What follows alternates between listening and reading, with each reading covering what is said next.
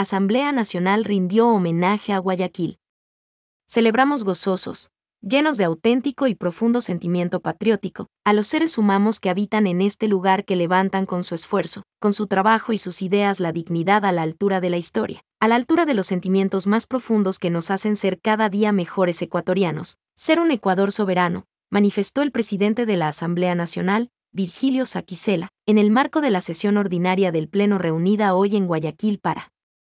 conmemorar los 487 años de fundación. Recordó que desde la presidencia de la Asamblea Nacional convocó al diálogo al Ejecutivo, a las organizaciones sociales, al movimiento indígena que permitió luego suscribir el acuerdo de paz.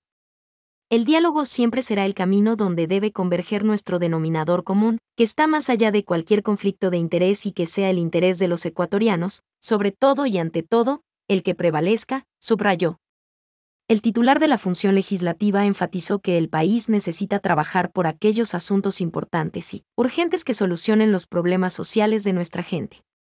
Hay que sintonizar la realidad nacional y sentarse permanentemente a dialogar al interior del legislativo, del gobierno nacional, de las demás funciones del Estado y proyectar las acciones conjuntas y necesarias que requiere el pueblo y pasar del diálogo a los hechos por un Ecuador de progreso, bienestar y oportunidades, precisó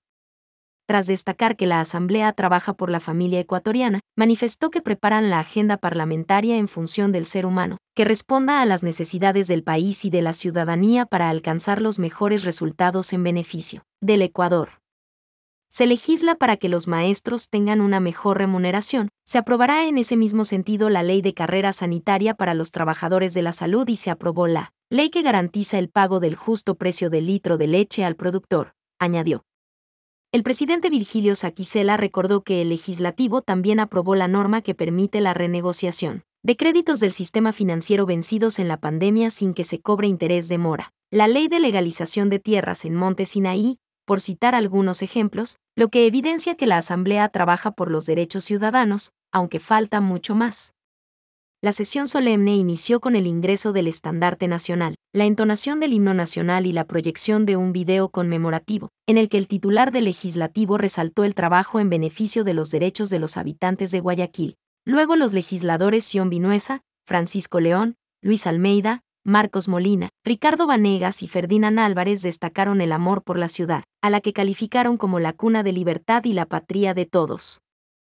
señalaron que hoy arriba a sus 487 años de fundación y nada ha detenido su crecimiento y seguirá siendo ejemplo de acogimiento de propios y extraños.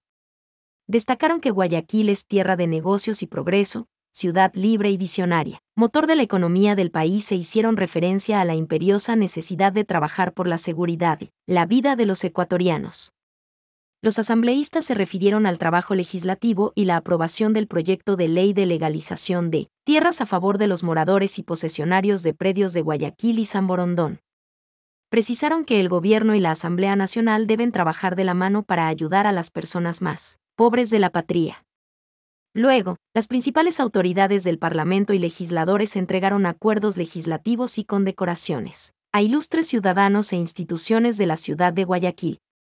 entre ellos, Cintia Viteri, alcaldesa de Guayaquil, la Asociación de Esmeraldeños Residentes en Guayaquil, Facultad de Educación Técnica para el Desarrollo de la Universidad Católica Santiago de Guayaquil, al doctor Guillermo Molina de Frank, Rosa Cordero de Elizalde, artesana y activista social, cantante Norberto Vargas Mármol, Aladino, Clever Coronel, presidente del directorio del Colegio Americano, Werner Gansauer Bittner, fundador y presidente de la empresa Spoxa. También reconoció a Carla Morales, de la Fundación CARE, Carlos Ortega, fundador de la Universidad Espíritu Santo, Pierina Correa, primera mujer presidenta de la Federación Deportiva del Guayas, Asociación Humanitaria del Ecuador, Fundación Unión, Libertad, Esperanza y Vida, Fundación de Asistencia Psicológica a Niños, Adolescentes y Adultos con Discapacidad Intelectual, Universidad del Pacífico, Roberto Ibáñez, presidente de la Federación Deportiva del Guayas. En representación de los homenajeados, la asambleísta Pierina Correa agradeció al Parlamento por el reconocimiento a personas e instituciones que impulsan el desarrollo de Guayaquil y del país. La ceremonia concluyó con la salida del estandarte nacional y el himno a la ciudad de Guayaquil.